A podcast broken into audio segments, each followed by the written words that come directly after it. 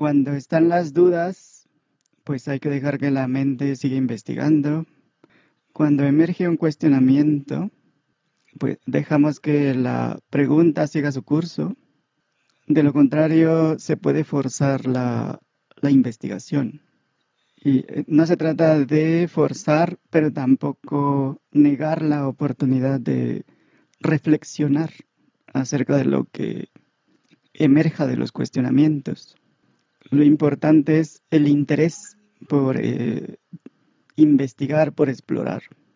Y solo tiene sentido cuando la curiosidad emerge por sí misma, no cuando es algo personal que tiene un, motivo mm, ulterior, como buscar una respuesta específica para ganar algo, obtener algo o mm, conseguir algún tipo de meta, pues, porque esas cosas son del ser separado. Y en, este, en ese sentido, los sospechosos comunes giran alrededor de problemas de relaciones, de salud, de dinero, de profesión, del trabajo. Así que si se, se investiga para resolver alguno de los problemas del ser separado, si se hace por eso, porque eso es lo más común. Así aprendimos, así programamos el cuerpo-mente, pues al final ninguna solución acerca de eso funciona, porque es en relación a algo ilusorio. Así que la forma en que lo hacemos es seguir el entusiasmo, cuando hay un interés genuino por el mismo asunto, no por motivos personales. Por ejemplo, si hago esto, aquello, voy a ganar más, voy a mejorar o voy a evolucionar o a subir de nivel o mm, obtener algo acerca del ser separado, pues algún tipo de beneficio. Y si les preguntara, ¿siguen sintiendo, creyendo que son humanos, hombre, mujer? ¿Cuál sería la respuesta? No sé. Ok. ¿Alguien siente ahora mismo que le hablo a un hombre, a una mujer, a un ser separado? No. Porque si es así, hay que reconocer. Si hay duda, pues hay que reconocer que hay duda. Porque desde mi perspectiva, como ya hemos visto, pues le hablo a lo que sea que entiende lo que digo. Porque no he encontrado ninguna evidencia de de que lo que escucha es un hombre, una mujer, un ser humano, una persona. Lo que percibe pensamientos, sensaciones, percepciones, no es un ente o un cuerpo-mente o espíritu o energía, porque yo mismo no encuentro evidencia de que soy un ente separado, un espíritu, energía, ser humano no tengo evidencia de que lo que percibe es un ser humano, pues, o lo que entiende. Mm, no tengo evidencia sólida de que lo que percibe mi cuerpo es un cuerpo, o de que lo que sea que percibe es un cuerpo-mente.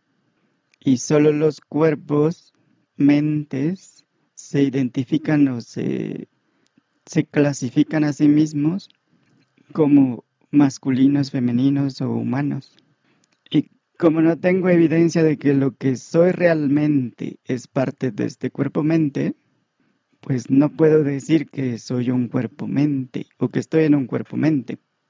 Por otro lado, tengo la certeza de que como experiencia el cuerpo-mente es parte de lo que percibo. Y también pues percibo el cuerpo a través de sensaciones físicas, percepciones, Así que esto que llamo cuerpo-mente forma parte de mi experiencia. Pero eso no es todo lo que forma parte.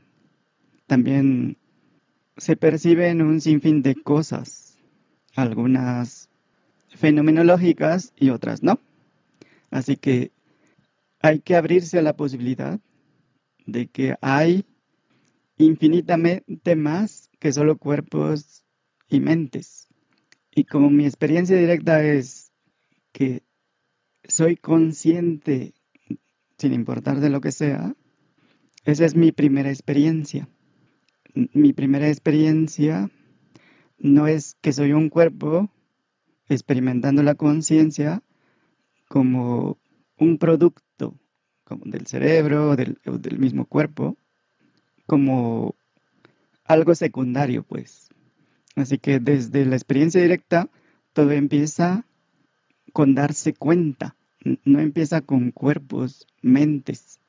Así que todo empieza conmigo, pero como existencia, no como un ente o un cuerpo, mente.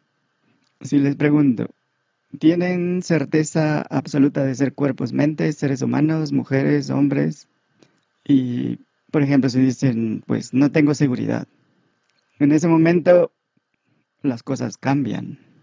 Y eso ya es muy importante, aunque de entrada parece que no lo es. Pero como resultado de esta duda, inseguridad, pues ya los cuestionamientos cambian.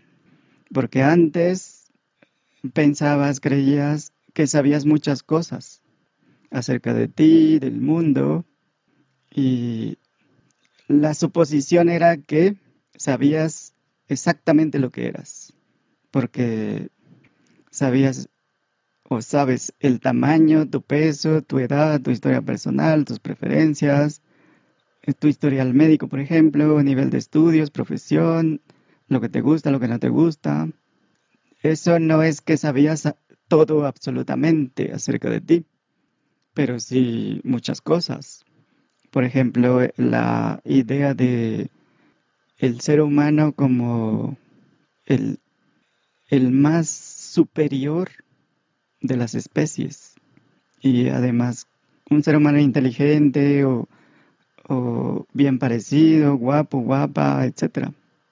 Pero si tomamos la otra perspectiva, si eres conciencia, la pregunta sería, ¿qué sabes de ti realmente? ¿Qué sabes de la realidad que eres? ¿O de, eh, de lo que llamas ser? ¿Cuál es la verdad acerca del ser? Y es otro tipo de cuestionamiento. Y en ese momento se abre pues una caja de sorpresas, la caja de Pandora, y como hay apertura a otra posibilidad de ser, pues hay una curiosidad natural de saber qué soy realmente. Y a eso le llamamos el interés genuino, auténtico, que emerge naturalmente de una duda real acerca de lo que eres. Porque antes asumías que eras un ente separado, un ser humano, pero ahora no hay tanta seguridad. Por lo tanto, la pregunta de ¿qué soy realmente? es genuina porque como conciencia, ¿qué sé de mí? Y pues la respuesta es que nada. Antes creía que sabía mucho sobre mí, pero como conciencia ya puedo empezar a cambiar la narrativa. Y ahora me reconozco como conciencia en lugar de reconocerme como un cuerpo-mente, un ser humano, persona, u hombre, mujer. Y la dirección del cuestionamiento cambia, porque entonces, ¿cómo sé que yo, conciencia, o eso que se da cuenta, de lo cual no sé nada? ¿Cómo sé que eso depende del cuerpo-mente para existir, para ser? ¿Cómo sé que no existía antes de ser concebido? si como conciencia existía antes de que el feto se empezara a desarrollar, antes de que el espermatozoide se juntara con el óvulo, ¿cuál de las dos células tenía la conciencia o traía la conciencia? ¿El espermatozoide o el óvulo? Y si no encontramos la conciencia en ninguna de las dos, como el origen, Y si la conciencia apareció en algún momento, tal vez cuando se fundieron las dos células en la fecundación, si es así, ¿de dónde vino esa conciencia? Y si la conciencia ya estaba antes de la aparición de estas células, por ejemplo, antes de que tus padres se conocieran y tuvieran relaciones sexuales, y uno vivía en um, Oaxaca y otro en la frontera, en Tijuana, ¿dónde estaba la conciencia? ¿Estaba en algún lugar? ¿En Oaxaca, en Tijuana, en, entre los dos? Porque ¿dónde se localiza la conciencia? ¿Dónde está antes de la concepción o antes del nacimiento? ¿Está entre alguno de los eventos? ¿Y cómo sabemos cuándo termina? Porque si aún sigue la identificación con, con un cuerpo-mente, ¿qué evidencia tenemos de que eso que se da cuenta depende del cuerpo-mente? Y este tipo de cuestionamientos acerca de, lo que somos realmente son dudas eh, genuinas, porque no sabemos nada de eso y queremos saber, naturalmente. Son dudas creativas. No es porque queremos ganar algo, un premio, algo personal, una ventaja, un beneficio. Son preguntas impersonales no las hacemos por algún interés oculto, sino porque realmente queremos saber qué es eso que, llamamos yo. Y tampoco se trata de negar eh, seres o entes, la existencia de cuerpos masculino, femenino. El cuestionamiento es acerca de la relación entre masculino y femenino en este caso, y entre lo que llamamos interno y externo entre realidad e ilusión, o verdades y mentiras, o lo que es y lo que no es. Porque cuando dejamos las mentiras, expectativas, creencias, suposiciones, en ese momento dejamos también los miedos, preocupaciones, culpas, resentimientos. Y la experiencia del cuerpo-mente y la experiencia del mundo también cambia. Así que nos podemos liberar de este miedo, remordimiento, sufrimiento o, lo que sea de dos maneras. La más común y corriente es la manera provisional, temporal. Pero hay otra manera, que es la, manera final o absoluta. Así que si nos liberamos provisional o condicionalmente, la libertad no es real, porque también provisionalmente o temporalmente el cuerpo-mente se pueden relajar naturalmente, pero no de una forma definitiva. Pero está esa otra posibilidad de que el cuerpo-mente se relajen de manera definitiva, en esa totalidad. Porque si relajamos el cuerpo-mente en un estado que tiene un principio y un fin, pues va a haber un, reinicio o un inicio y habrá mm, elementos residuales. Y en este caso el, el tratamiento no es efectivo, es solo sintomático, no resuelve realmente algo. Y cuando consideramos lo, absoluto, lo definitivo, pues lo que buscamos es la cura definitiva y la buscamos investigando, haciendo experimentos, cuestionando. Y eh, podemos empezar con las preguntas eh, generales que en algún momento cualquier persona um, de repente siente la urgencia de, de contestar el interés. Y las preguntas pues son, pueden ser algo así como, ¿qué soy realmente? ¿Qué es la realidad? ¿Qué es el mundo? ¿Qué hago aquí? ¿De qué se trata esto? ¿Es, esto real? ¿Es un sueño? ¿Es una simulación? ¿Es un experimento de extraterrestres o entes superiores? Pero cuando ya identificas o reconoces que antes que cualquier cosa eres conciencia, antes de, pretender ser cualquier otra cosa, persona, hombre, mujer, humano, o mm, un huevo luminoso, o un ente, una entidad, un espíritu, o cuerpo energético, o algún tipo de energía, ahora que sabes que lo que eres es real, de lo contrario no sabríamos nada de la realidad, porque algo ilusorio no puede saber nada.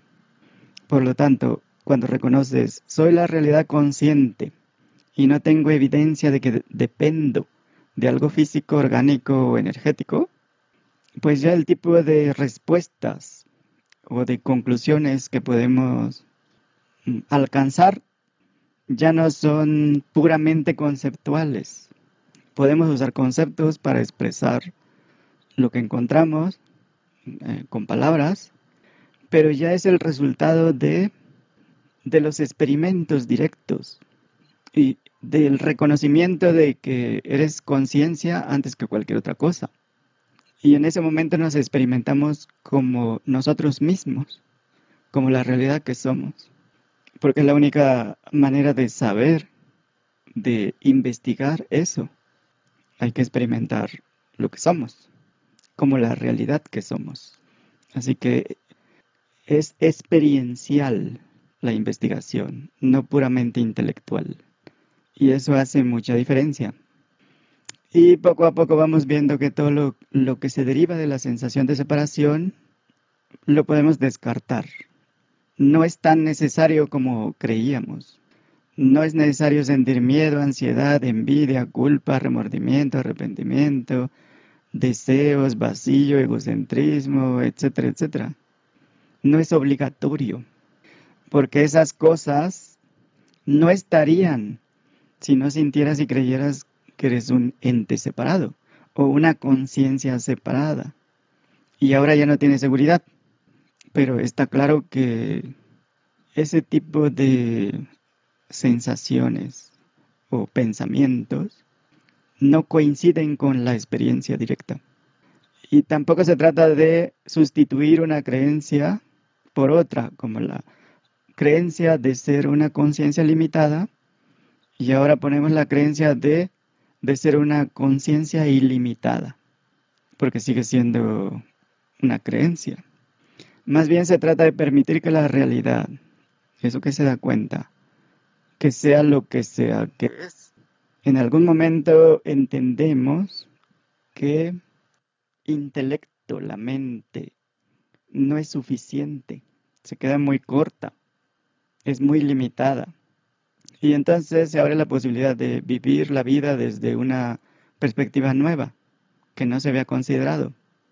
Y desde esa nueva perspectiva, tiene sentido entonces alinear ese instrumento cuerpo-mente que es parte de la experiencia, con el flujo natural de la energía como vaya fluyendo.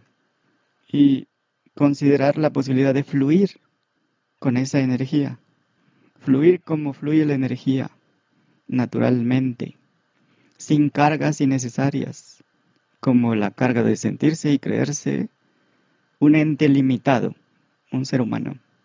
Y pues lo que llamamos experiencia de vida incluido el universo que percibimos con los sentidos o con tecnología de punta, como el mapeo de las galaxias usando los telescopios.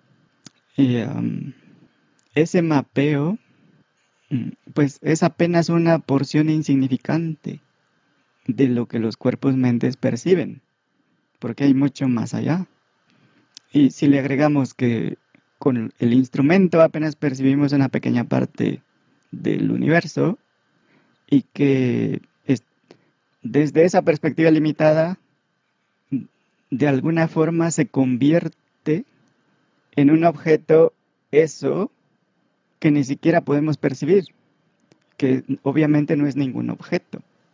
Así que lo infinito es lo único que ve la realidad, porque es la totalidad. Y lo que vemos desde los instrumentos es solo lo que se ve a través de esos instrumentos, pero de ninguna forma es la totalidad. Es una parte insignificante, de hecho. Y uh, parte de estos instrumentos es el cuerpo-mente, que tiene muchas limitaciones. Por ejemplo, la vista, con la vista apenas se percibe una, una parte insignificante de lo que es visible. Y eso que es visible es una fracción insignificante de lo invisible. Ni siquiera juntando todas las criaturas, todos los instrumentos, y viendo a través de todas las criaturas, se puede decir que se está viendo todo lo que se puede ver. Entonces lo que vemos en las películas, series, y si incluimos las noticias en televisión, redes sociales, medios de comunicación, es simplemente un reflejo en el espejo de lo que llamamos universo, desde la perspectiva limitada. ¿Hasta aquí dudas, preguntas? No. Todo claro. Entonces, cuando buscamos la verdad o el despertar del sueño, de, o desvelar la ilusión, y si lo hacemos solo a través del uso de herramientas limitadas, como dijimos, el cuerpo-mente o nuevos instrumentos tecnológicos, o leyendo o asistiendo a cursos, seminarios, o viendo videos, o a través de rituales, o um, tradiciones, consumiendo sustancias llamadas plantas sagradas o cualquier tipo de práctica espiritual. En apariencia se aprende mucho, se entienden muchas cosas, pero se quedan a nivel intelectual. Y tal vez algunas creencias ya no tienen sentido, pero aún hay dudas, falta claridad todavía. Sin embargo, encontramos que hay otras herramientas como el puro entendimiento, que no es fenomenológico, que no es propio del cuerpo-mente. Pero eso es todo. Así que cuando se exponen, se confrontan consigo mismos o con frente a un grupo y, se ponen sobre la mesa cualquier cosa que todavía no has visto claramente, como narrativas, creencias o historias que se basan en ideas predefinidas o suposiciones o ideas o propuestas que no muestran ninguna evidencia, que son ilusorias y que saltan a la vista, pues, cuando se habla en un grupo, mm, en sesiones como esta o presenciales, sobre todo en las presenciales, porque ahí están todos los canales disponibles y ah, el tipo de la energía que fluye es diferente en grupos presenciales. Y ahí se puede ver desde una perspectiva pues más completa. Y eh, la energía fluye de otra manera. Y sobre todo si está enfocada exclusivamente en desvelar la verdad. Y todo el grupo, la masa, tiene esa única intención eso multiplica el efecto de la investigación. Y pues están los, todos los canales, visual, auditivo, kinestésico, intuitivo, este el puro entendimiento. Y cuando se exponen esas suposiciones que aún no se han visto claramente, como cada vez que les pregunto si hay algo que no se ha entendido, que no está claro, pues es más fácil desvelarlo porque hay una apertura a exponerse, a exponer eso frente a los demás. Y esa vista grupal cambia la energía. Y como el enfoque es puramente descubrir la verdad, entonces es impersonal. Sobre todo si son bloqueos residuales o, bloqueos aparentes, pues porque es lo que sigue impulsando a la búsqueda, porque hay algo pendiente que no ha sido resuelto, sigue abierto y, funciona como una alerta acerca de lo que falta aclarar, de lo que falta limpiar en la isla del tonal, pues. Y, eh, por ejemplo, pueden surgir cuestionamientos como aquí mismo pueden surgir de si, si es tan sencillo, si eso es todo, si solo hay que reconocernos como lo que somos. Entonces, ¿por qué sigo viendo las cosas como antes? ¿Por qué sigo sintiendo que estoy separado? ¿Por qué me sigo viendo como una entidad individual? Y pues es la situación de la mayoría.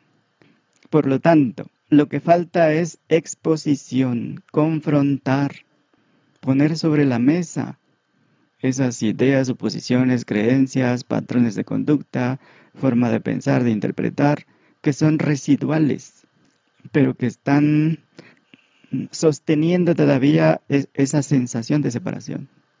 Aparentemente es, es el bloqueo, es como una interferencia que sigue, porque aparentemente hay una negación de la verdad. Hay partes que aún no se han explorado por completo. Siguen emergiendo en el día a día, siguen emergiendo pensamientos acerca de situaciones de historia personal, de lo que no hiciste, de lo que te hicieron, o cierto tipo de reacciones o comportamientos, o resistencias que son muy sutiles y que no se ven a simple vista y pues que no deberían um, estar ahí porque ya se hizo un trabajo, ¿no? Previo para limpiar todo eso. Entonces, ¿por qué sigue eso ahí? Y pues lo que falta es exponerlo, exponer esos procesos, porque si no van a seguir apareciendo como focos rojos, incluso si, se cree que ya no hay resistencia, que se acepta todo tal cual es, que se ve todo tal cual es, que se entiende la verdad directamente y no solo intelectualmente. Pero aún está esa sensación de, de ser un humano como antes, como cualquier otro. Y pues lo único que significa es que todavía quedan basuras ahí residuales que hay que limpiar. El vínculo sigue con polvo, pues. En otras palabras, aún está esa, ese, esa compulsión, ese impulso de negar la verdad. Hay algún tipo de resistencia. O de alguna forma aún hay ese hábito de engañarse a sí mismo. O de pretender que, que nos podemos engañar pues a nosotros mismos. Porque si no fuera así, pues ya no habría ningún rastro de limitación, no habría ninguna resistencia.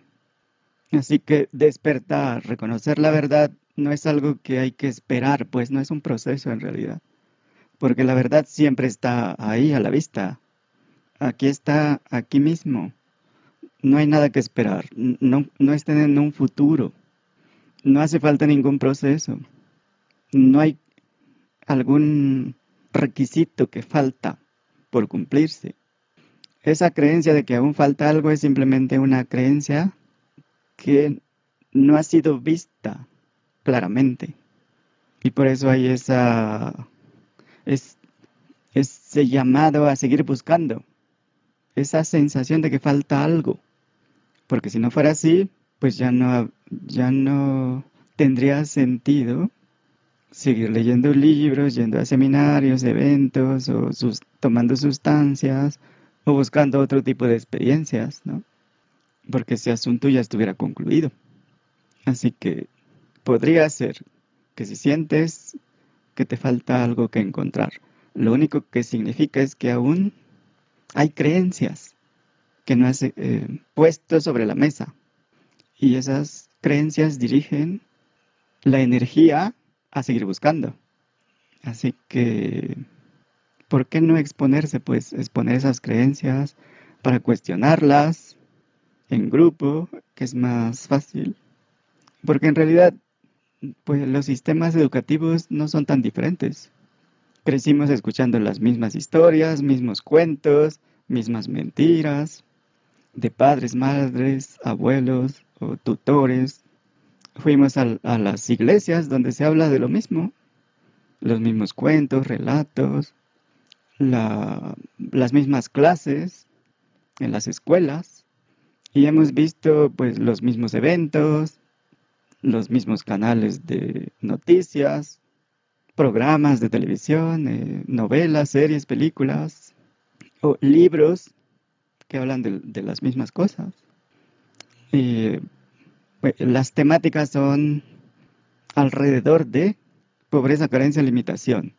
Por lo tanto, hay que superarse, hay que conseguir riqueza, hay que pagar los pecados, hay que luchar, hay que resistir, hay que tener autoestima, cultivarla, mm, tener orgullo, o hay que vengarse de las injusticias.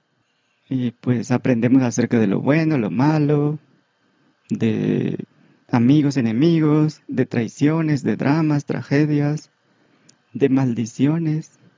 Prácticamente escuchamos lo mismo acerca de los dioses, los demonios, la hechicería, las leyendas. Hemos crecido con el mismo tipo de gobierno aquí, mismos sistemas de creencias, protocolos, reglas, prohibiciones, las mismas ideas de ética, de moral, muchas cosas en común. Por lo tanto, no es raro que haya las mismas creencias sobre todo para limitar mismos hábitos, costumbres, tradiciones, comportamientos, formas de pensar, de interpretar, de hablar, o no. No hay nadie especial. Así que solo escuchando, viendo videos, leyendo libros, pues ahí no te expones. No expones las ideas, creencias que pueden ser falsas, las idealizaciones, que falta por limpiar porque de lo contrario van a seguir siendo un lastre innecesario, un peso muerto que se carga y de manera muy sutil sigue alimentando esa falsa identidad, esa sensación de ser algo que no eres. Así que si hay algo que no queda claro, no se entiende para nada, pues hay que preguntar, hay, hay que exponerse, pues exponer esas ideas, poner sobre la mesa creencias, para desvelarlas, para investigarlas, para que no sigan ahí, porque si no, es seguir atrapado, pues, narrativas falsas, sufriendo, sin avanzar. ¿O cómo ven? ¿Objeciones? ¿Algo que poner sobre la mesa? Sí, a ver, es muy interesante el tema de el autoengaño, porque al fin y al cabo el autoengaño sería del personaje, pero no del personaje. Pero eh, sí es interesante porque es muy fácil creer que ya llegó uno, creer que uno ya es impersonal y estarse autoengañando bajo un halo de la mente, del ego, no sé. Entonces no sé si puedas abundar ese tema como algo más, más profundo para llegar al punto de, de del autoengaño. Pues primero ver que no, no podemos engañarnos, porque sabemos que pretendemos engañarnos. Podemos engañar a los demás, pero a nosotros mismos no. Es que es... si hay un aspecto donde uno cree, ¿sí? Uh -huh. Es un autoengaño. Y puedo poner un ejemplo, o sea, hace muchos años y cuando estaba, se activó el Popocatépetl, yo decía, ah, no, pues yo me quiero ir a, a, ayudar a la gente allá, pobre gente. Y realmente la gente decía, no, pues es que eres una muy buena persona. Y ese era un egocentrismo, honestamente, y era un autoengaño, ¿no? Porque lo que buscaba en esencia era un reconocimiento.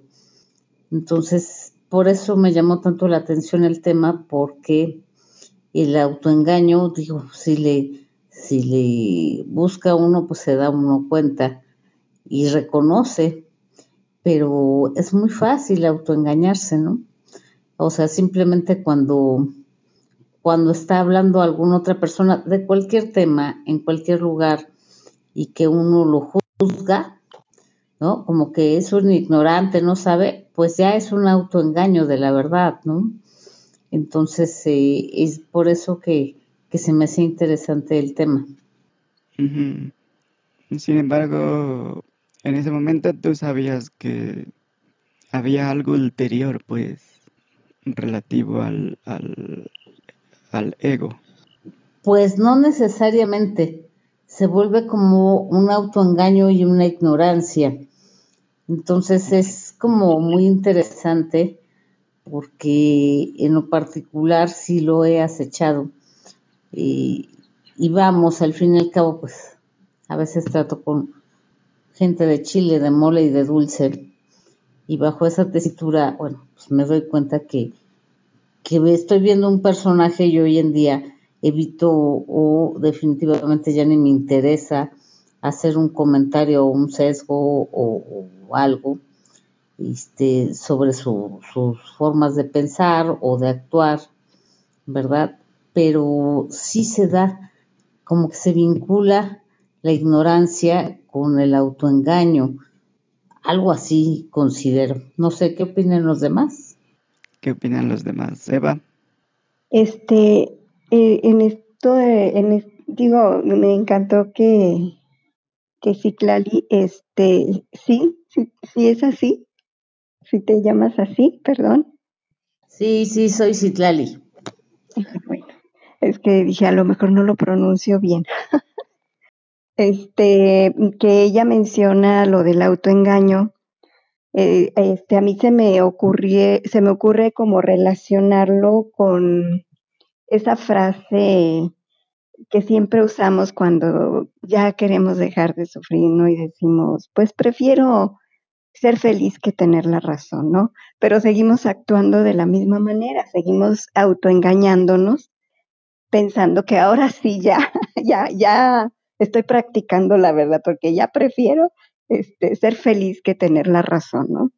Y, y, me di cuenta, bueno, ¿cuál es la diferencia o qué? ¿Por qué, por qué usamos como esa frase así como tan a la ligera? Y, y profundizando se me vino a la mente que cuando decimos prefiero ser feliz que tener la razón en realidad, y no lo hacemos, en realidad lo que seguimos haciendo es, o no podemos llevar a cabo esa, digamos, ese deseo, es porque seguimos cuestionando a los demás, queriéndolos controlar, y creo que entre más este, mencionamos esa frase, más lo queremos hacer. Digo, a mí así me ha pasado, que cuando dije, bueno, ¿cuál es la diferencia? Yo creo que cuando uno realmente quiere feliz, ya no cuestionas a los demás ni este, quieres respuestas u opiniones que refuercen tu opinión, sino que más bien indagas en ti, te cuestionas a ti mismo y realmente es cuando logras esa plenitud porque pues a quien engañas, a ti tú estás cuestionándote a ti y queriendo ir a lo profundo. Siento que digo, de momento me vino esa como idea de cómo podría ser una práctica este, constante y, establecer esa diferencia, bueno, porque yo he caído en ese error de solo decir, prefiero tener, este, ser feliz que tener la razón y a la mera hora ando ahí en un torbellino que digo, bueno, pues, ¿qué pasa? no sé si, si, si pude como clarificar la relación este, con lo del autoengaño y, y este, como establecernos, este, poniendo sobre la mesa las creencias que nos siguen limitando para ser lo que somos.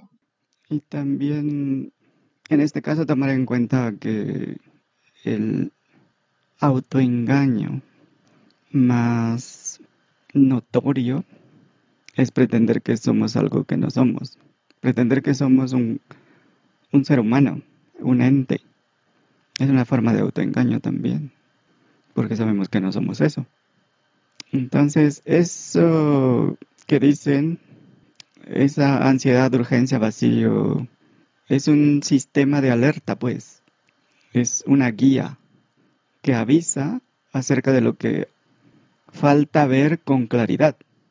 Es, avisa que hay un peso que ya no tiene sentido seguir cargando, porque es una carga inútil, innecesaria, y no se ajusta con la verdad. De hecho, va en contra de la verdad, de la libertad que se está buscando, que se está investigando. Y hay dos, se abre una encrucijada. O seguir tratando de anestesiar, insensibilizar o narcotizar ese vacío, ese sufrimiento, angustia, desesperación, de las formas comunes y corrientes que son drogas, comida, bebida, eh, bares o viajes o objetos, relaciones, para encontrar un alivio temporal, sabiendo que al rato pues, va a regresar y otra vez te vas a querer escapar como antes. Y pues así la mayoría de la gente así se muere. O el cuerpo se muere, pues. La otra es, como decíamos, poner esas creencias, idealizaciones, suposiciones, narrativas, cuentos sobre la mesa para exponerlas y verlas claramente como lo que son. Porque solo tiene sentido ver las cosas como son.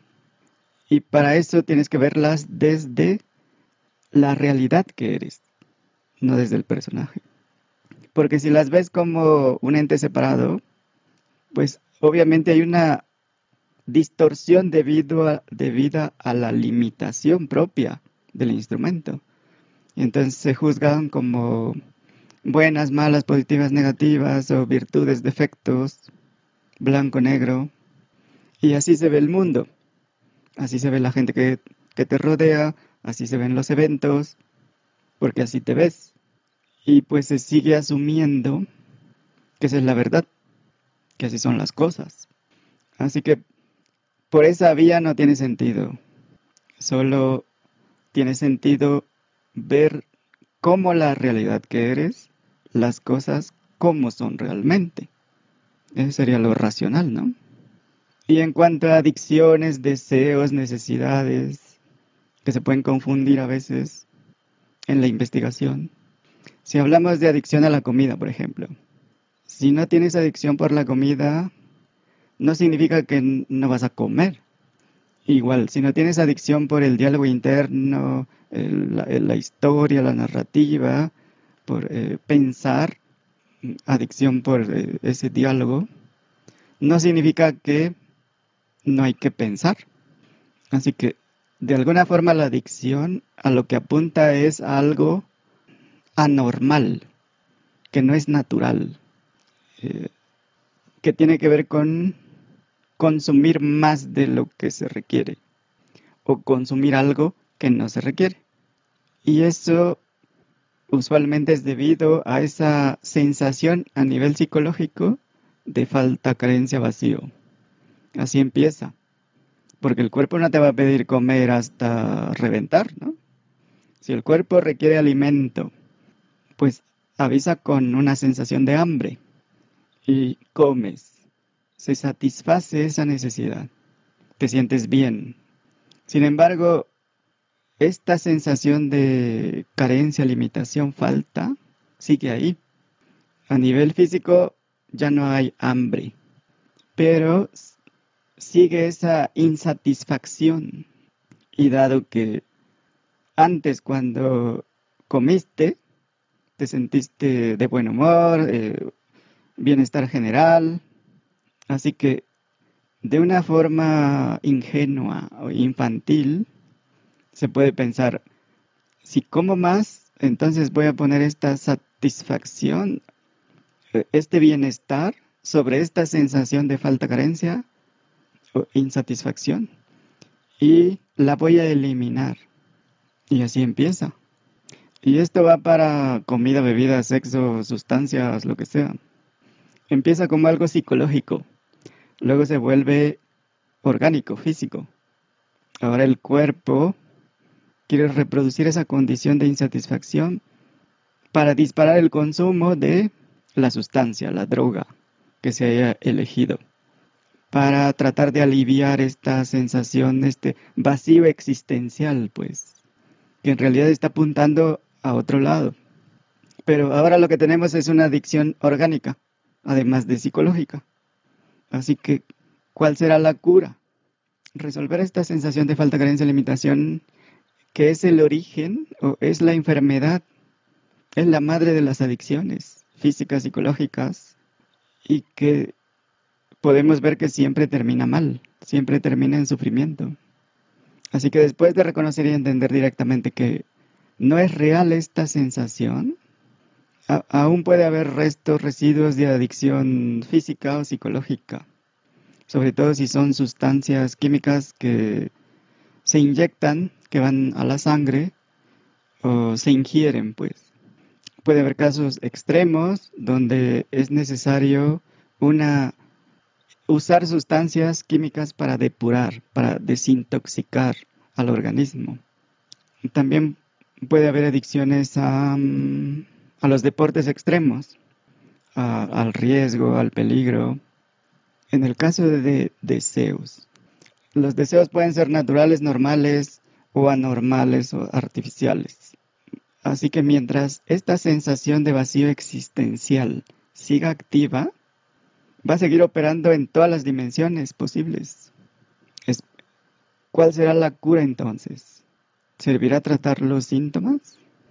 Y pues si lo tuyo es algún tipo de adicción, pues ¿qué mejor adicción puede haber que la adicción a la verdad, a la realidad, a seguir tu entusiasmo, adicción a lo impersonal, a lo desconocido, a la exploración de otras posibilidades, adicción por la inteligencia universal, el puro entendimiento, porque eso es natural, no es artificial. Lo demás es artificial. Hay adicción, por ejemplo, a nuevas experiencias por querer escapar de algo, o por aburrimiento, o para incrementar eh, la importancia personal, el ego.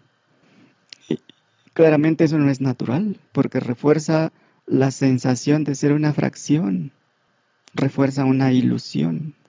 ¿Sí se entiende esa parte? Sí, más claro, a mí sí me hace eso, pues. Así que si emerge esta sensación de ser persona o ente separado, de acuerdo con tu experiencia, ¿aparece en la persona?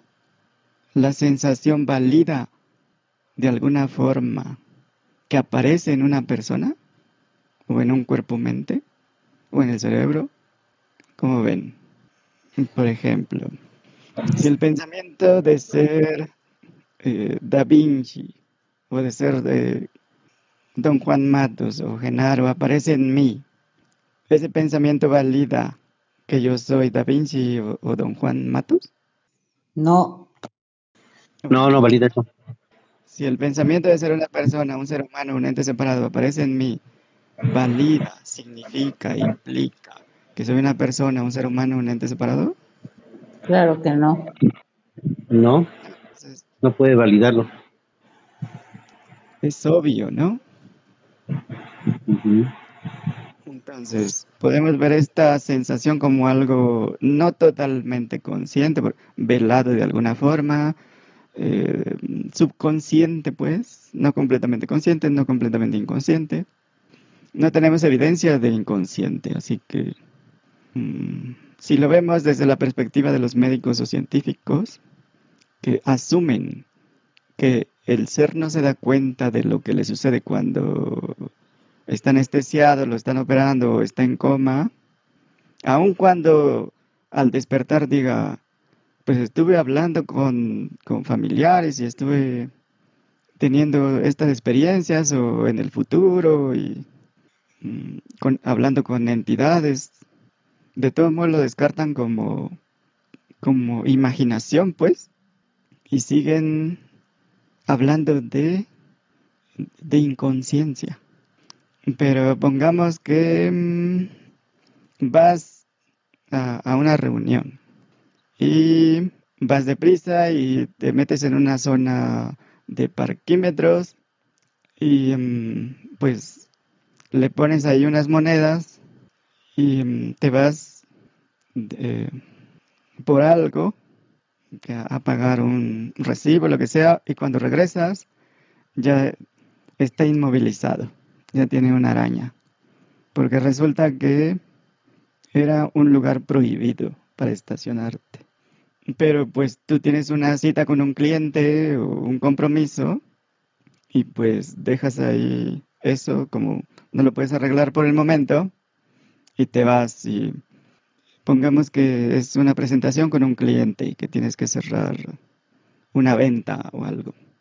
Y ahí estás eh, presentando y, y aparentemente todo está bien, pero al final tienes una sensación desagradable, pues. Y cuando checas, pues es que hay un problema pendiente que hay que solucionar. Está inmovilizado el, vehículo. Así que subconscientemente esta sensación estuvo ahí, pero de una forma que no decía toda la verdad acerca de esa sensación. Estuvo todo el tiempo de manera sutil en el trasfondo. Igual y en momentos ni siquiera pensabas en eso, tú estabas por cuestión de prioridades enfocado en, en contestar preguntas, resolver dudas. Aparentemente 100% estabas en lo que hacías, pero eso no quiere decir que esta sensación de este pendiente no estuviera o estuviera inconsciente. Estuvo molestando todo el tiempo. Solo que de momento tenías cosas más importantes. Así que estaba como un pendiente ahí en el trasfondo. Ahora si analizamos esta sensación de separación, es sutil también, es subconsciente, nunca es inconsciente. Siempre hay una sensación de que falta algo, un vacío existencial. Mm, y es en la única que vale la pena enfocar, porque si se deja sin explorar, si no la ponemos sobre la mesa para investigarla, para echarle la luz, pues los miedos, ansiedades, preocupaciones, vacíos, carencias, limitaciones, deseos, pues van a seguir como hasta ahora. Y tratar de evitar em, analizarla, pues explorarla, investigarla, pues lo único que hace es prolongar la vida de el monstruo de mil cabezas. Mientras siga activa esta sensación, va a interferir con todo. Y la versión psicológica o terapéutica o psiquiátrica sobre el subconsciente o inconsciente mm, consiste en traer eventos traumáticos reprimidos para poder trabajar con ellos, para eliminar eh, alguna fobia, una compulsión por hacer algo, o una aversión, un rechazo a algo o algún problema de, de comportamiento o, mental, de tal forma que la, la persona se vuelva a integrar, pues, con un comportamiento normal a, la sociedad. Y entonces está ahí en tratamiento, en un sofá, por dos horas a la semana, 100 dólares la hora, y pasan 5 o 10 años, y finalmente la fobia se resuelve. Pero es como si cortaras una cabeza del monstruo. Todavía quedan 999. Entonces toda la vida no te alcanza. Y la gente que va a las terapias o al psicólogo piensa que si resuelve esta situación que tiene, el problema psiquiátrico, psicológico, fobia o lo que sea, trauma, entonces ya su vida va a estar normal. Ya todo se va a arreglar y va a ser feliz el resto de su vida. Pero en realidad no se arregló nada. Sale otra vez otra cabeza.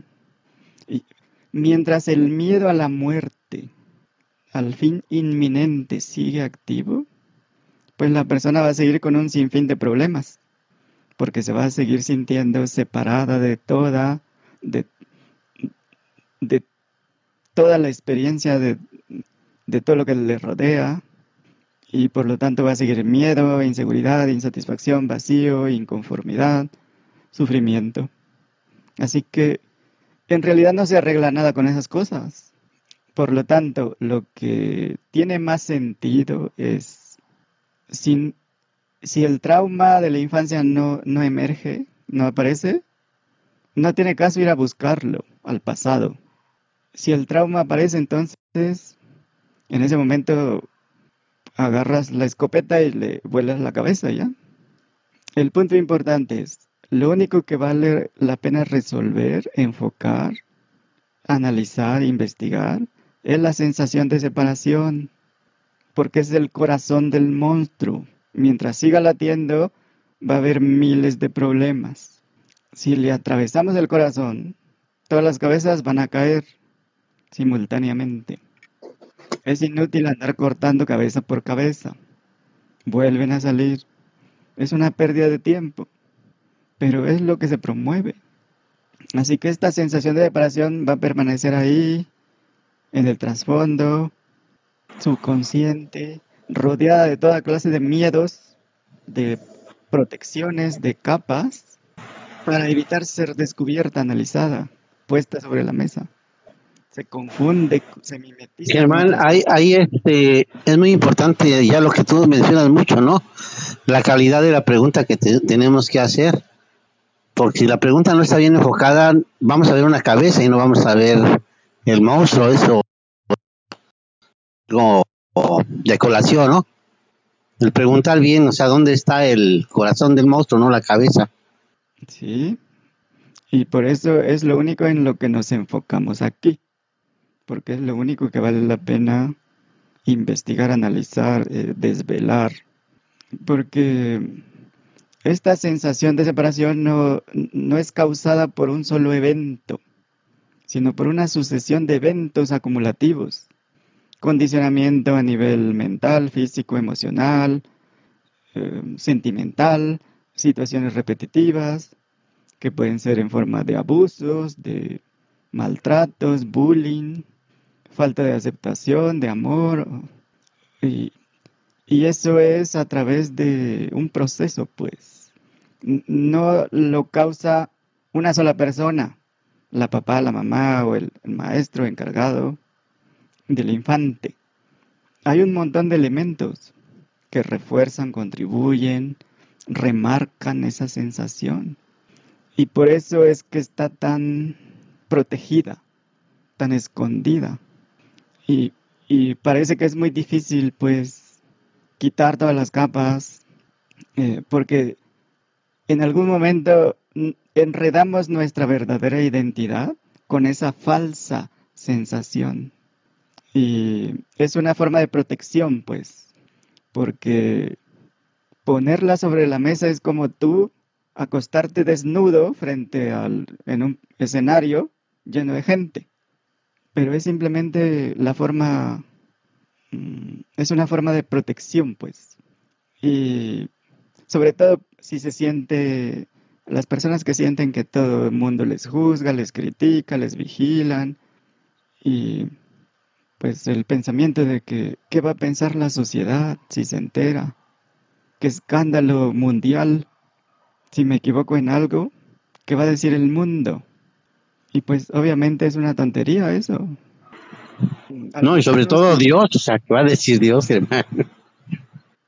Incluso algunas personas que conozco dicen, tengo evidencia de que en la oficina las todas me juzgan, me vigilan cada movimiento y me critican y lo hacen a mis espaldas y nada más están viendo en qué me equivoco para reírse de mí y es como si se dedicaran a eso.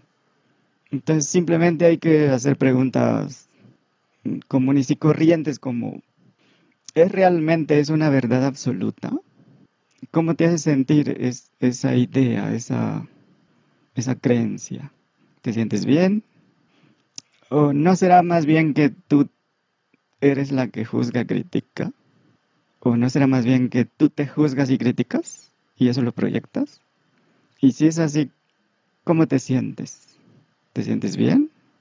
¿O para qué crees que eres un ente separado interactuando con otros entes separados que te vigilan como una persona de interés mundial?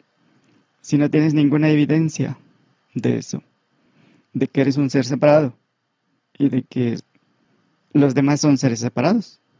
Y entonces ya se va profundizando. Pero desde cualquier cuestionamiento se revela que eso son exageraciones, pues. ¿O cómo ven? En alguna vez este, en una práctica ahí en Pestalozzi, hubo un comentario de, de la locura. Obviamente algunos alardeamos de que yo estaba bien cuerdo y que los demás estaban medios locos. Y, y curiosamente remataste con una frase, es que realmente todos estamos locos, ¿no? Y la condición de la paranoia. Y ahí lo marcaste. Recuerdo que en ese momento lo, lo, marcaste muy, fue muy, muy directo ese comentario. Y ahorita lo estoy recordando porque precisamente con el ejemplo que estás dando acerca de esa paranoia y los que a veces nos sentimos bien cuerdos y bien listos, eh, curiosamente es parte de esa eh, de ese sistema que no soltamos y que está ahí latente y que sí, o sea, de alguna manera tenemos ese, esa condición de locura inclinada hacia esa, esa paranoia. Ahorita tú lo mencionaste en, la cuestión de que todos me critican, todos me ven, pero realmente, o sea, si se le, se le ve un poquito más de fondo a ese, eso que acabas de mencionar, ese es un frente en el que podemos tener, pero al parecer hay, hay, hay otros más.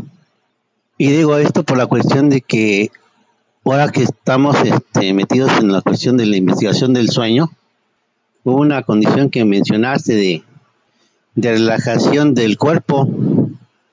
Y según yo pues trataba siempre de relajarme y ahora en esta semana concretamente vi que no me podía dormir. Pero según yo no tenía ningún punto de que me preocupara y había un una inquietud en mi cuerpo de contraerse y lo tuve que enfocar hasta decirle, bueno, ¿de dónde vienes? ¿Qué? Se supone que no, no me preocupa nada. Te voy a ser franco, o sea, no sé cómo encontré, porque eso sí no me es muy claro. No lo pude, no lo, no lo pude hacer tangible, pero de que encontré algo, encontré algo y a partir de ese momento mi cuerpo se relajó y eso que estaba dando lata se soltó. Pero soy franco, o sea, no, no, no alcancé a ver y sí tenía varias cabezas. Y, y, cayó, cayó de, de, fondo en el momento en que dije hasta aquí y de ahí soltó parte de mi paranoia hacia el, hacia el evento del sueño y bueno, eso es lo que quería comentar acerca de lo que mencionaste del, de la dichosa paranoia de las formas en que se protege esa falsa identidad, pero notar que esa protección la, la ponemos nosotros y mm, a través de muchos refuerzos para asegurar esa identidad. Pero como dijimos, lo, la raíz, el origen, es la sensación de separación. Es lo único que hay que desvelar. Y al hacerlo, todo lo demás mm, cae por su propio peso, pues, sin tener que, que hacer otro tipo de investigación, pues. Otra cosa que habíamos mencionado es que cuando hacemos cosas que no nos gustan, inadvertidamente, subconscientemente, como parte de este sistema, hay una contracción en alguna parte del cuerpo, porque están relacionados mente-cuerpo. Hay un tipo de presión, resistencia, lucha para hacer algo que no queremos hacer, como por ejemplo rechinar los dientes, cosas que a veces ni siquiera tomas en cuenta, pero o em, hacer gestos, pero para los otros e, es, evidente y por eso la importancia de los grupos para explorar. Hay un conflicto entonces mental y físico. Y lo mental tiene su aspecto somático. Y cada conflicto intelectual se traduce en un conflicto físico. Y aparece con algún tipo de contracción que se puede volver crónica, igual que las adicciones. Debido a que se repite y se repite, pues se programa. Y una forma de resolverlo, eh, sobre todo al principio, para que no se complique, es simplemente cuestionarte, ¿estoy haciendo lo que realmente quiero hacer en este momento? La respuesta puede que sea sí. Y cuando reconoces, ya no hay razón para somatizar, para contraer. Y naturalmente relajas el cuerpo. Lo que faltaba era claridad. Y el conflicto lo único que buscaba es una resolución. Es como cuando quieres hacer algo, pero al mismo tiempo te resistes. Hay un jaloneo y eso genera un gasto de energía. Así que se deja de gastar energía innecesariamente resolviendo si se quiere o no se quiere hacer. Y um, a nivel pensamiento, eh, pues hay un flujo de pensamientos. Igual que no puedes hacer que el río fluya, solo puedes contemplar cómo fluye. Ese flujo de pensamientos también lo puedes contemplar. Y contrario a, a gasto energético, contemplar no requiere ningún esfuerzo. Así que cuando se buscan respuestas porque hay una sensación de miseria, de sufrimiento, hay una expectativa de que si tengo la respuesta voy a ser feliz, voy a estar en paz. Pero otra forma de entenderlo es mm, cuando ves una película y tiene una trama interesante, te intriga cómo va a terminar, pero al mismo tiempo disfrutas lo que va sucediendo, porque se presenta de forma artística, eh, inesperada, se desarrolla de tal forma que despierta tu interés natural, tu entusiasmo. Hay humor, hay belleza en la fotografía, la música es una obra de arte y los actores actúan como profesionales. Tienes curiosidad por el final, pero igual disfrutas cada momento de la película. Y esta es una forma muy diferente porque no viene de la sensación de, de sufrimiento, de sentirse miserable, sin esperanza, impotente. Se va a encontrar la respuesta, pero va a venir de tu libertad en el momento. Va a emerger naturalmente por tu interés en la verdad, porque el interés es genuino y vas a seguir tu entusiasmo y dejas que las respuestas fluyan como, el río. Es un río de pensamientos que van con, la corriente, sabiendo que eso va a acabar en el océano. Y la respuesta es el mar oscuro. Vas a tener tu respuesta en el mar oscuro. Pero no hay razón para no disfrutar el recorrido. Entonces, al hablar de experiencia, hemos visto que hay fenomenológica, que corresponde a lo que llamamos percepción, y no fenomenológica, que corresponde a la experiencia directa, al puro entendimiento. Pero en este eh, último caso, esta experiencia directa incluye percepción. La percepción depende de la experiencia, pero la experiencia no depende de la percepción o no necesariamente requiere de percepción. Así que podríamos decir que la experiencia es la sustancia de la percepción. Y pues no, no percibimos la realidad, percibimos la percepción de la realidad. Lo que tenemos son experiencias finitas, fenomenológicas, que no son definitivas, están cambiando constantemente. Así que es importante limpiar todos los sistemas de creencias porque mientras haya un sistema de creencias en la mente, se va a asumir que se sabe algo. Y por lo tanto, va a haber algún tipo de limitación sobrepuesta. Y en, realidad, nada ni nadie puede limitar lo ilimitado. No hay forma. Pero con eso creamos un sistema de sensaciones físicas de limitación y nosotros mismos privamos el cuerpo, mente, de su libertad natural, orgánica. Y para limpiar el tonal hay que limpiar cuerpo-mente de todo lo innecesario. Y ahí están todas las limitaciones. Así que cuando ya no hay nada a qué aferrarse, libremente caemos en la realidad. Y no tenemos que aferrarnos a lo que somos, porque eso es lo que somos. Esa realidad que está entendiendo lo que decimos. Entonces, saber o no saber qué es eso que somos, en realidad no cambia el hecho de que eso es lo que somos. Pretender que sabemos qué es eso que somos, le da un sentido em, particular a la experiencia y pues nos vamos en ese sentido. Y al hacerlo, estamos descartando otras posibilidades. Y ahí se ve claramente la autolimitación, que es por nosotros mismos como realidad. Así que lo mejor es la libertad ilimitada de ser desconocidos, como decía don Juan, sin rutinas sobre lo que somos, sin hábitos predefinidos, hábitos inútiles, porque hay hábitos que son útiles, sin costumbres ni tradiciones irracionales que se basan solo en pura creencia. Y en lugar de eso, como hay una liberación, pues el enfoque se puede dirigir a la belleza de cada experiencia. Se dirige a, libertad, paz, plenitud, felicidad, entusiasmo.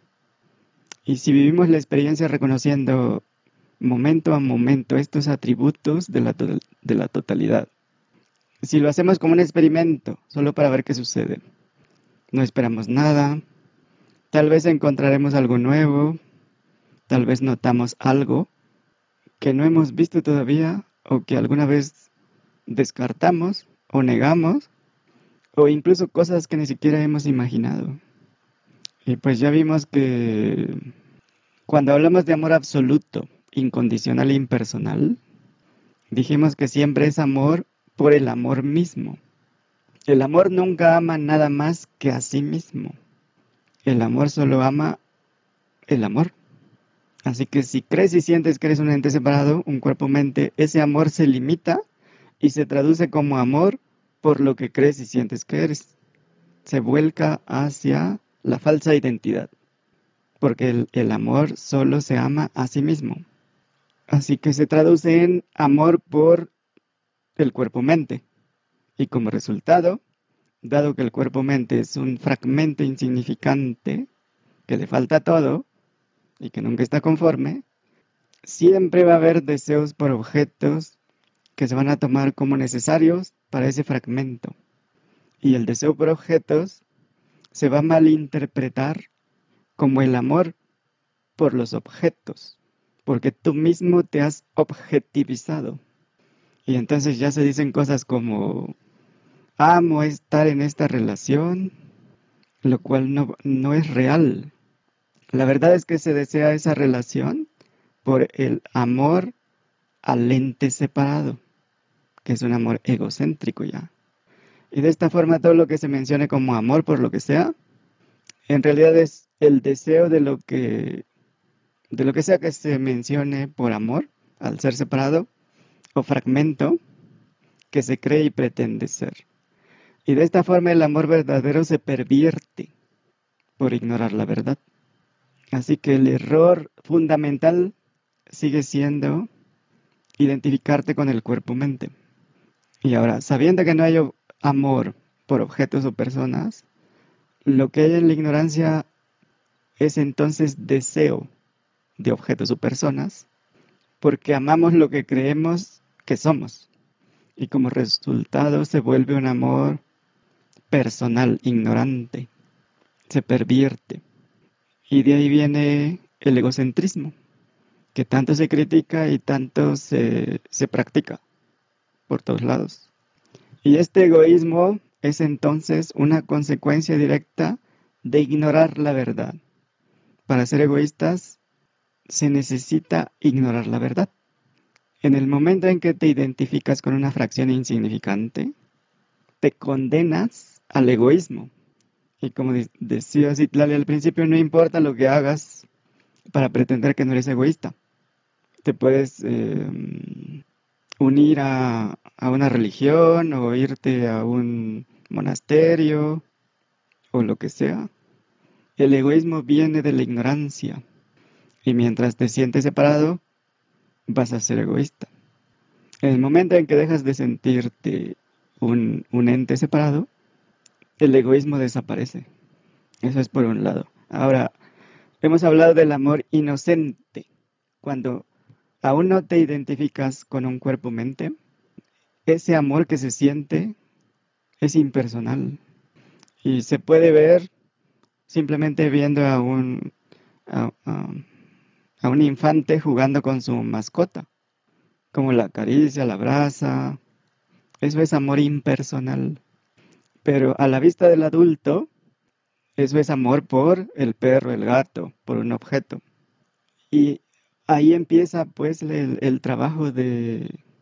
Es uno de los elementos para programar al infante a sentirse un objeto y a ver a los demás como objetos. Pero el, el adulto lo ve así porque pues está viendo al, infante y a, la mascota como entes separados. Pero lo que está pasando ahí, lo que se ve ahí realmente, es amor incondicional, es ausencia de separación. El infante identifica con un ente separado, de nada ni de... No se identifica con un cuerpo-mente o con una persona, con un ser humano. Así que en este sentido es amor por el amor mismo, porque todavía no hay nada personal en ese amor.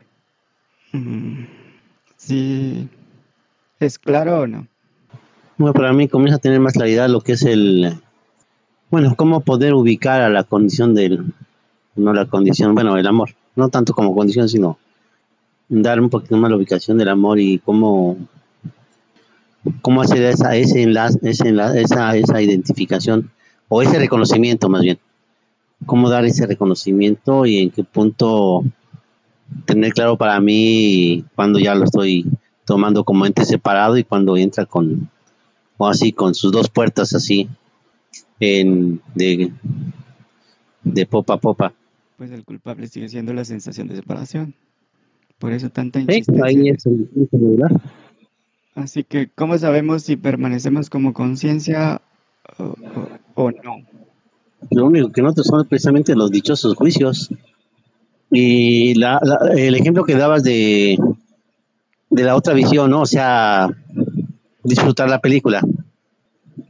Y la otra parte con la que normalmente yo en lo particular a veces me, eh, me daba mucho más por eh, meterme a la película, o sea, cuando no tenía ningún sentido, pero pues eh, eh, ver esa otra visión creo que es de disfrutar la película es parte de poderse dar cuenta de esa de estar en, la verdad.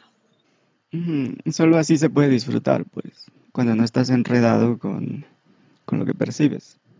Y pues dado que nuestra verdadera identidad es conciencia pues sabemos y permanecemos como conciencia cada vez que no pretendemos que somos cualquier otra cosa Así que obviamente permanecemos como conciencia.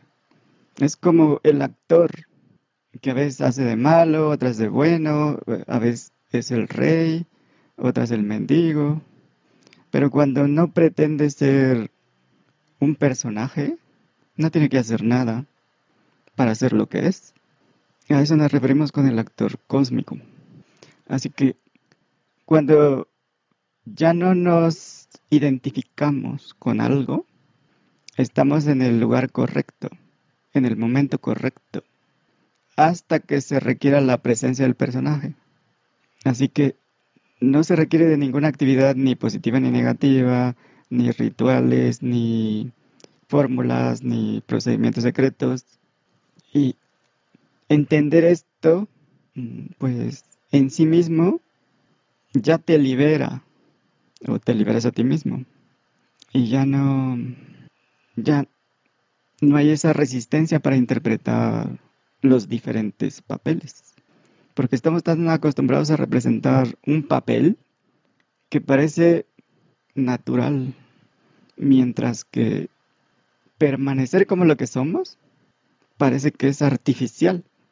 Cuando no sabemos lo que somos naturalmente, sin esfuerzo, espontáneamente, simplemente somos lo que somos.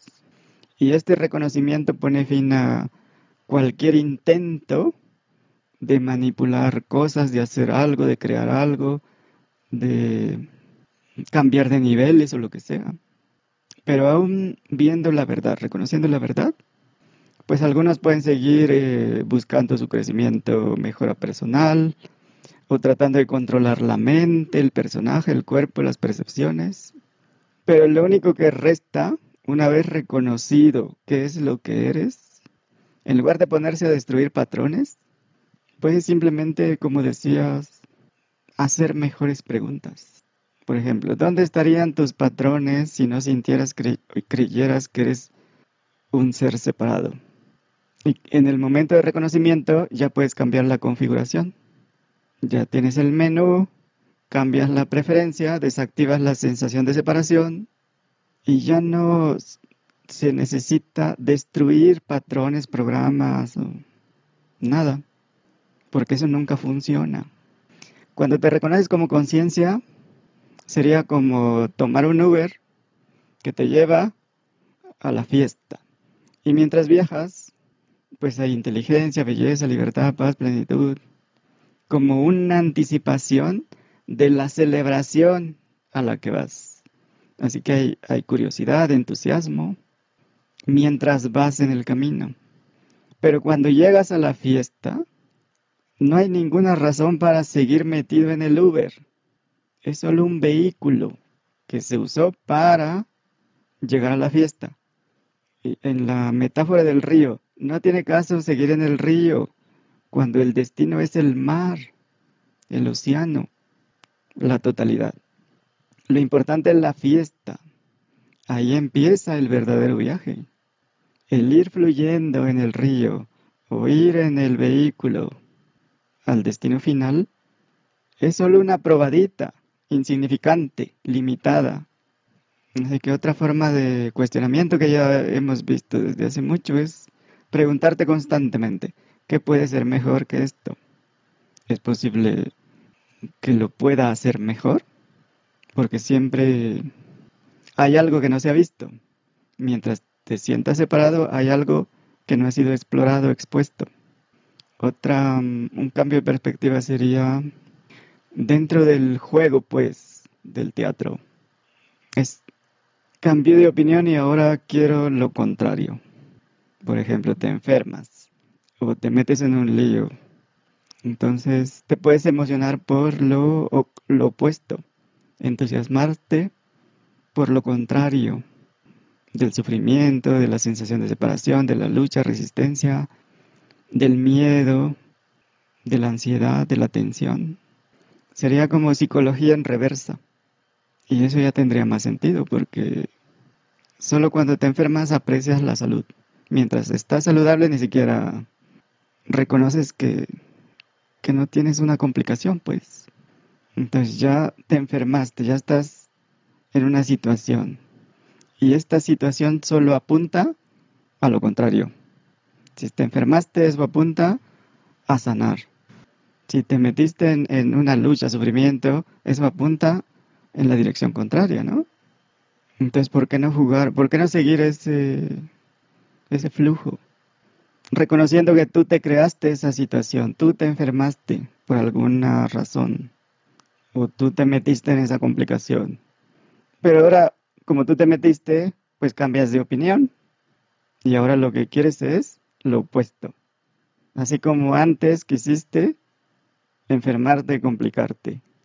Entonces también funciona para la sensación de separación.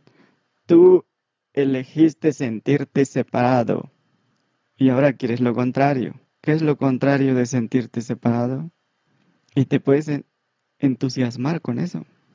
Lo importante es que reconoces que eres tú y no alguien más, sino algo fuera de tú como la realidad, pues. Mm, otra cosa es, cuando tienes urgencia por algo, pues se puede tomar como un experimento la actitud de de lo contrario, de ojalá que esto tome más tiempo.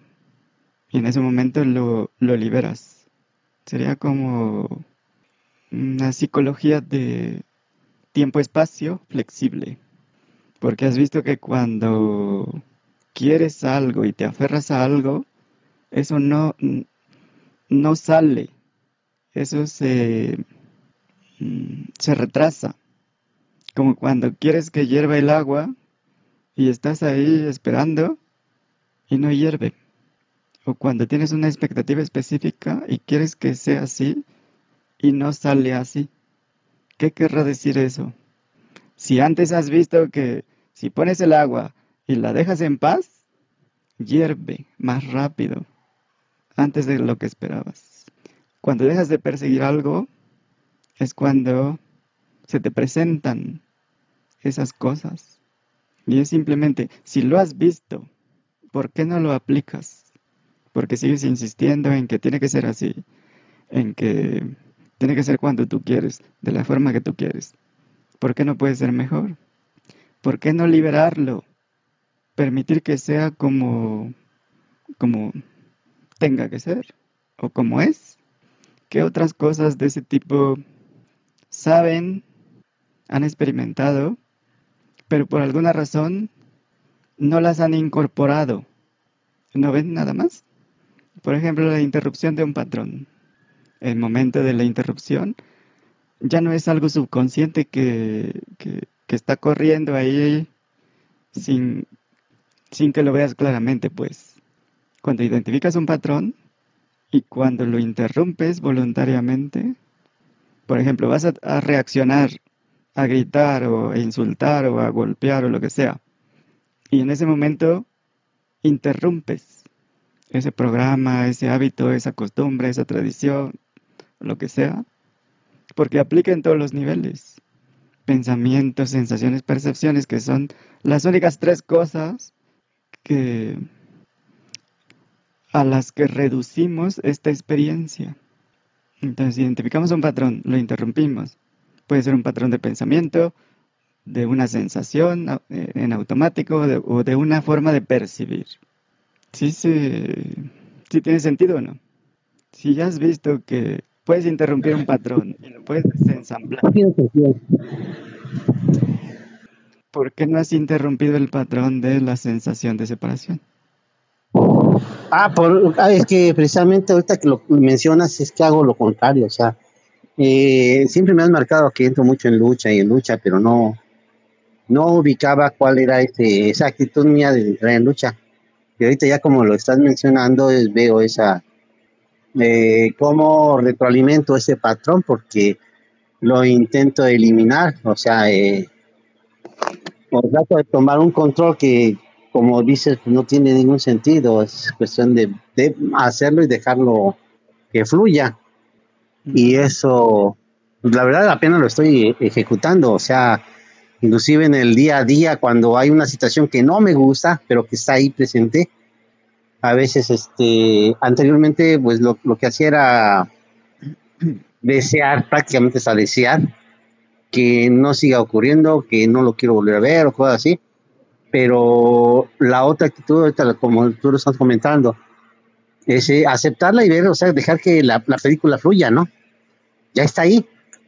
Eso es algo que no hacía. Y apenas lo comienzo a experimentar y darle esa, esa fluidez. Eh, ¿Por qué no lo, no lo hacía? Porque como que la, el qué hacer lo estaba yo llevando a otro, en una forma que, que no tenía sentido. Y pues basta con darse cuenta, porque en ese momento hay una interrupción. Entonces ni siquiera hay que esforzarse pues por interrumpir algo, es simplemente dándote cuenta.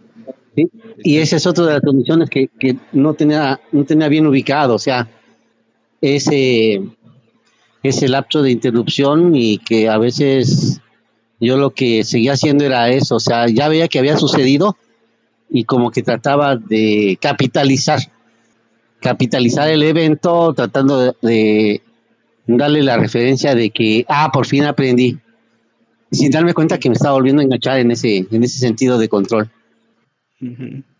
Sí.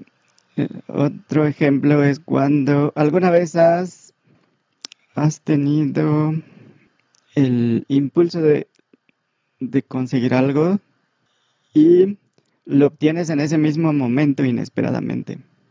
¿Qué características tienen esos eventos? Es como una manifestación inmediata de eso que querías. Por ejemplo, de, vas a, una cita y, necesitas un, un lugar de estacionamiento y está todo saturado. Pero en el momento en que llegas, uno se, se va yendo y tú vas pensando en que necesitas un estacionamiento, pues, y de inmediato ahí está enfrente, sin problema. ¿Qué características tienen esos eventos? Bueno, lo que he observado es que son como momentáneos, o sea, de alguna manera se sabe que pues, sí va a haber mucha gente, que va a haber, eh, va a estar lleno, pero como que no es una obsesión, o sea, no, se no, es, no es una cuestión de obsesión, sino simplemente se tiene presente. Y en el momento en que uno llega al evento, eh, nada más es como abrir un abanico de ver qué hay por ahí y como que es cuando se hace presente. Igual en algunas otras cosas, cuando requiero de... Bueno, a mí lo que me pasaba era más en, en los dulces, pues que me gustaban mucho los dulces, ahorita ya no. Que a veces tenía el deseo de un dulce y curiosamente pasaba en el lugar donde existía, estaba eso que yo quería y que pues en ese momento lo estaba deseando. Eh, como que es una, está fuera de la obsesión. Sí, o sea, es, no hay, no sé, no hay una resistencia, no hay una, mm, como, que tenga que ser, pues, de cierta forma, no hay una imposición, es, es una apertura natural. Um, y pues, si no ubican, o si son, si los ven como escasos esos eventos, una forma de cuestionarse podría ser, ¿por qué no puedo tener lo que deseo? ¿Y por qué no puede ser de inmediato? Otra forma de cuestionarte es, ¿por qué sí puedo tener lo que deseo? Y ahí vas a ver qué pesa más. ¿De qué lado está el conjunto de creencias o ideas que supuestamente explican por qué no puedes tener lo que quieres? ¿O por qué tiene que ser difícil, complicado? ¿Por qué te tienes que sacrificar? Y normalmente está del lado de no puedo tener lo que quiero porque me falta esto, porque no he hecho esto, porque no lo merezco, por lo que sea. Un montón de cuentos. Y entonces ya puedes ver cada cuento. ¿Es una verdad absoluta ese cuento? Por ejemplo, ¿por qué los eventos mágicos asombrosos, extraordinarios, son escasos? O lo opuesto, ¿por qué los eventos mágicos asombrosos, extraordinarios, son abundantes. Y ahí ves hacia dónde está la balanza. ¿Y qué, qué evidencia tienes de que lo extraordinario es escaso? Realmente es cuestión de perspectiva, ¿no? Porque si ves una flor, ahí está un milagro. Si ves un, niño que nace, ahí está un milagro. Si ves un perro, ahí está un milagro. Si ves un insecto, ahí está un milagro. Están por todos lados. Pero entonces, ¿qué hace que veas que los milagros son uno cada mil años, uno cada cien años? Otra pregunta puede ser, ¿por qué no manifiesto todo lo que sucede? Y lo contrario, ¿por qué sí manifiesto todo lo que sucede? Otra buena pregunta es, ¿en qué momento me convertí en un creyente de lo que sea que me dijeron? Tú eres esta persona, tú no puedes hacer esto, eh, tú no puedes conseguir esto, tú no sirves para esto, tú solo puedes hacer esto, tú solo eres tú, tú eres un cuerpo, una mente, un ser carente, inútil, y tú creyendo todo, sin cuestionar, sin investigar. Y ahí entra, ¿en qué momento empecé a creer, sentir que era un ente separado de todo, un individuo, o un espíritu, lo que sea? en qué momento empecé a creer casi todo lo que me decían, si no es que todo, aun si, no me mostraban evidencia confiable. Porque el niño es curioso. Está preguntando y preguntando porque quiere saber. Su curiosidad es genuina, sus preguntas son genuinas. ¿En qué momento empezó a creer todo? Sin evidencia. ¿O en qué momento tuvo sentido creer en Dios, en ti, en que eras capaz de hacer algo, en que no eras capaz de hacer algo, en conceptos, ideas, percepciones, afirmaciones, sensaciones. Porque ¿En qué momento fue mejor creer que buscar tener la certeza absoluta? O tal vez ahora mismo tú prefieres creer que tener certeza absoluta. ¿Por qué es eso mejor? ¿Por qué conformarse con creencias en lugar de buscar la certeza absoluta?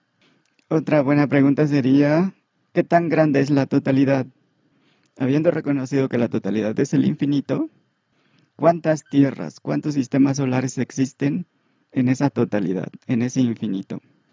Por ejemplo, si hay una tierra o solo un sistema solar en el cual puede haber eh, una tierra, entonces ya no sería infinita la totalidad. Estaría limitada a un sistema solar con una tierra. Si lo ven o no. Es algo que salió en los presenciales y podemos, pues, si es que no queda claro, no, no se entiende o hay una idea específica acerca de eso, lo podemos poner sobre la mesa. Porque si hay un infinito, hay un número de posibilidades infinitas y hay tierras infinitas y hay sistemas solares con planetas, con condiciones para que haya vida de manera infinita. Y hay un infinito de tipos de vida basadas en un infinito de elementos, incluso si no son conocidos por la ciencia actual. Eso es lo que tendría sentido hablando de infinito, ¿no? No tiene sentido hablar de infinito limitando todo. ¿Dónde queda lo infinito entonces? ¿Cuántos seres orgánicos, inorgánicos y de cualquier tipo puede existir en la totalidad o en el infinito? ¿Un número finito o infinito? Si es infinito, lo único que tiene sentido es que existe un infinito de entidades que tú experimentas. Pero no parece que es la experiencia, ¿no? Tampoco te acuerdas lo que eras anoche mientras soñabas. Y eso no quiere decir que no eras tú. Así que como entidad tienes un infinito de entidades. Porque en eso consiste el infinito, ¿no? Y desde esta perspectiva no hay sueños ni extraordinarios o increíbles o imposibles porque las posibilidades son infinitas. Así que ni siquiera tiene sentido hablar de lo finito, pues pensamientos, sensaciones, percepciones, además de, que ahí hay un potencial que aún no se ha explorado, eso no es lo único que hay. Hay un infinito de cosas inexploradas. En otras palabras, hay un infinito de herramientas como para solo usar mente, cuerpo. Algunas ni siquiera sabes que están ahí disponibles. No solo desde que naciste, porque tú no naciste en realidad. Así que seguir viendo la totalidad a través de algo tan limitado como un cuerpo-mente, ver la realidad como pensamientos, sensaciones, percepciones, pues es limitar lo ilimitado o pretender que es... A ver, ahí si no, me quedé como... ¿Cómo está eso de que realmente no nací? Entonces, ¿cuál sería el evento ahí? Así como que me agarré así como, como de... Pues es la pregunta que hacíamos antes de, ¿qué sabes de eso que llamas yo? Eso que en realidad esté escuchando, entendiendo. ¿Qué sabes de eso? ¿Sabes que nació? No, pues es que no, no sé nada de yo, pues, o sea, lo, ahorita ya lo comienzo a, aceptar, lo comienzo a, si no dejar. no puedes decir que naciste como un cuerpo. Ah, ya. bueno. Y ese cuerpo lo usas. Pero eso no quiere decir que eres tú. Y ahí mismo ves cómo limitas la posibilidad de ser. Porque de hecho viendo ese punto del nacimiento del supuesto yo, que no está nacido el yo, sino que no es el yo, sino es el cuerpo del yo. Entonces, eh, yo siempre ha existido. Pues sí. Entonces, no tienes un cuerpo específico, sino un infinito de cuerpos. De lo contrario, estás limitando el infinito o intentando limitarlo. ¿Por qué no puedes estar en, un infinito de experiencias ahora mismo? Ah, sí, porque eso daría la, la, la condición de verdad de todas las maravillas que hacen los chamanes, ¿no? Eso de viajar en el agua y, viajar en el viento y o simplemente la el volverse un cuervo X o Y, una bola de fuego, no sé. O sea, eso ya sería algo más como más propio de lo que podríamos estar haciendo. Eso es más consistente con lo ilimitado. Sí, así es. Entonces, ¿por qué seguir limitando algo que obviamente es totalmente desconocido y que hasta donde sabemos no tiene... Somos muy medios. Entonces, ¿por qué pretender que algo que no tiene límite tiene límites? Porque pensamientos, sensaciones, percepciones son extremadamente limitadas como para pretender que lo que se ve a través de eso es la totalidad infinita. Por ejemplo, si lo vemos desde el punto de vista de, lo que se dice, de lo que se llama universo, se estima dos millones de millones de galaxias. Con el Hubble se calculan 200 mil millones por el momento, hasta el momento. Además, la teoría del Big Bang ya no tiene ningún sentido. Y el universo se está expandiendo a una velocidad que supera a la velocidad de la luz. Así que si en algún momento en alguna civilización se ensambla una nave que viaja a la velocidad de la luz y se lanzan en todas direcciones las naves, nunca jamás alcanzarían a ver hasta dónde se está expandiendo. Sí, nunca llegarían a la frontera. Además de que solo estarían viendo una parte lineal, una fracción de ese universo, insignificante. Entonces, esa expansión va mucho más rápido de cualquier velocidad que se pueda alcanzar. Así que desde una visión tan limitada como la que se comparte a nivel mundial, pues es normal partir de ideas, conceptos, suposiciones, creencias irracionales. Eso se ve como lo normal. Y lo vemos en cualquier sistema de cualquier civilización. Por ejemplo, se cree en la reencarnación. Se parte del supuesto de que una persona, un ente individual existe. Se parte de la idea de un tiempo lineal, de un pasado que existe, de un futuro que existe. Se parte de un concepto de un espíritu que está metido en un cuerpo y que cuando se muere el cuerpo sale y se vuelve a encarnar en otro cuerpo o en algún tipo de organismo y que eso depende del karma, cómo se comportó en su vida anterior y si se portó mal, pues tiene que pagar y si paga, mm, su vida va a, a ser más feliz o menos feliz o como sea, una mejor calidad. Sin embargo, está claro que llamamos experiencia de vida o Teatro del Infinito, esto, que es algo extremadamente limitado. Y si lo vemos por donde sea que lo vemos, es una tragedia. Puede tener algo de comedia, aventura, mucha ficción, fantasía, algo de romance, eh, misterio, crimen, acción, terror, lo que quieras. Pero finalmente es una tragedia porque siempre termina en aniquilación total.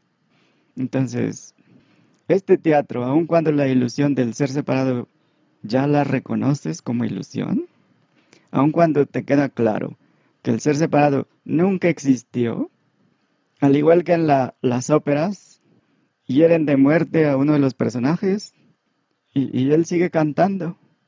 Con su último aliento sigue en, el teatro. Entonces la pregunta es, ¿hasta cuándo dejarás que el personaje que sabes que no eres, que no es real, siga cantando? Por ejemplo, solo desde el ser separado se puede preguntar, ¿qué puedo hacer de forma práctica, pragmática para vivir mejor? para sanar algún padecimiento físico, psicológico, trauma, lo que sea, depresión, adicción, compulsión, escapismo, o para salir de este problema profesional o de trabajo, o para arreglar estos problemas en esta relación. Y la respuesta es, ¿qué puede ser más práctico que lo que vemos aquí? Porque al parecer no se le ve la practicidad. Lo que vemos aquí es la raíz de todos los problemas. Si preguntamos, ¿qué puedo hacer de forma práctica para mejorar mi vida o tener mejor calidad de vida o mejores relaciones o lo que sea? Hay que tener claro a quién o a qué nos referimos, qué es lo que queremos mejorar. Si queremos mejorar al personaje, al ente que nunca existió, pues la pregunta ya no tiene sentido no es una pregunta viable, pues factible, porque todo esfuerzo para mejorar algo, que es una idea, que es un concepto, una idealización, una ilusión, una proyección, algo inexistente, pues es en vano, porque no existe en primer lugar. Pero si dejas de creer y sentir que eres un ser separado, todo lo demás se ajusta naturalmente a eso. Y todo lo innecesario deja de tener sentido y solo quedan los hechos tal cual. Y así simplificamos las cosas al máximo. En lugar de lo contrario, seguir complicando algo que de por sí ya está enredado. La costumbre es cómo complico más estos problemas. Así que eh, cuando dices no sé, es el mejor comienzo que puede haber. Y pues de todo lo que hablamos aquí, de tantas, con tantas metáforas, ejemplos o perspectivas, pues algo en algún momento va a tener sentido para ti. Y eso, si lo pones en práctica, si lo compruebas directamente, eso es lo que va a ir aclarando las cosas. Es como la semilla que cae en terreno fértil y florece. Y pues ah, tal vez el 99% cae en, en terreno que no es fértil, pues no importa porque con que caiga una es suficiente. Lo importante es la apertura para que las semillas caigan y puede ser a través de cualquier canal auditivo, visual, kinestésico, em, puede ser algo intelectual al principio o directamente una experiencia. Y algunas semillas van a germinar y otras van a caer en la roca pero si no hay apertura, pues no va a entrar ninguna semilla. Y la forma de aperturarte es reconocer que no sabemos qué es eso que somos. Y entonces, siguiendo el impulso de el entusiasmo de querer saber, porque no sabemos realmente, es un es un deseo de saber genuino, pues. Y ahí está la apertura. Porque mientras tú sigas sintiendo y creyendo que eres un ser separado, vas a seguir sintiendo y creyendo que sabes que eres. Y ahí hay cero apertura. Entonces lo vemos desde tantas perspectivas y puntos de vista como sea posible para que alguna semilla germine.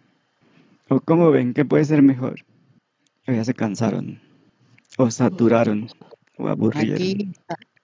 no, no, aburridos no. Quedan dudas, preguntas, objeciones, cualquier cosa que no esté clara. Sí, es muy claro. Y desde tantas perspectivas, este, por supuesto que las semillas pueden entrar y yo creo que si estamos aquí es porque estamos abiertos para recibirlas, ¿no? También, como dices, pues ese es, es un buen comienzo. Sí. Entonces, ¿qué puede ser más práctico que, es, que eso? Cuestionar, eh, ir a comprobarlo, buscar evidencia. Yo no veo otra cosa que pueda ser más práctica. Pero tal vez ustedes ven algo más, porque de inicio pareciera que es puro rollo, puro intelecto, puros conceptos, ideas. Pero eso no, lo intelectual no sirve, pues sirve la experiencia, lo experiencial. Entonces, sugerencias o aportes, ¿qué más ven que no hemos visto? Pues esto que acabas de decir es este que esto parece más conceptos o intelectual, pero realmente es muy práctico porque es algo que, que, se puede aplicar todo el día, cada instante. Entonces, este, en la medida que, que enfoquemos esos, la práctica, pues obviamente eh, lo, vamos a, a ver los resultados. Sí, solo hay que seguir el entusiasmo, la curiosidad. No se requiere forzar nada. Si, si se pone demasiada presión a algo, se rompe. Como cuando armas un, un mueble y no checas bien las instrucciones y, pones demasiada tensión, presión, esfuerzo, pues arruinas el, el mueble o equipo. ¿Qué más? O ya aquí paramos. Pues yo creo que sí, ya nadie interviene. ¿O hay alguien que quiera comentar algo? Ya están roncando. Estamos dormidas. Ah. ¿Sí Sí. Sí. Bueno, a mí se me hizo muy interesante, bueno, la variabilidad de, de, los de la plática al, al, dar una expectativa más amplia de lo que es el infinito en efecto y lo que somos como la raíz y obviamente pues esa forma siempre variable de, de, explicarlo, de, de invitarnos a, hacer lo que somos, a reconocernos como tal. Y me gusta mucho porque siempre le buscas cómo caiga la semilla en, el lugar fértil y eso lo agradezco mucho. Este, pues de mi parte no, no tengo dudas o preguntas. La pura práctica seguiremos. Sí, en eso coincido con Italia, o sea, que te agradece mucho que esfuerces mucho por por poder hacer, hacer entender ese, ese sistema. Gracias, Germán. Gracias a ustedes. Pues ya les dejo descansar, dormir, ensoñar. Hacer práctica, claro. Experimentar. Buenas noches, muchas gracias a todos. Buenas noches a todos. Muchas gracias, Germán.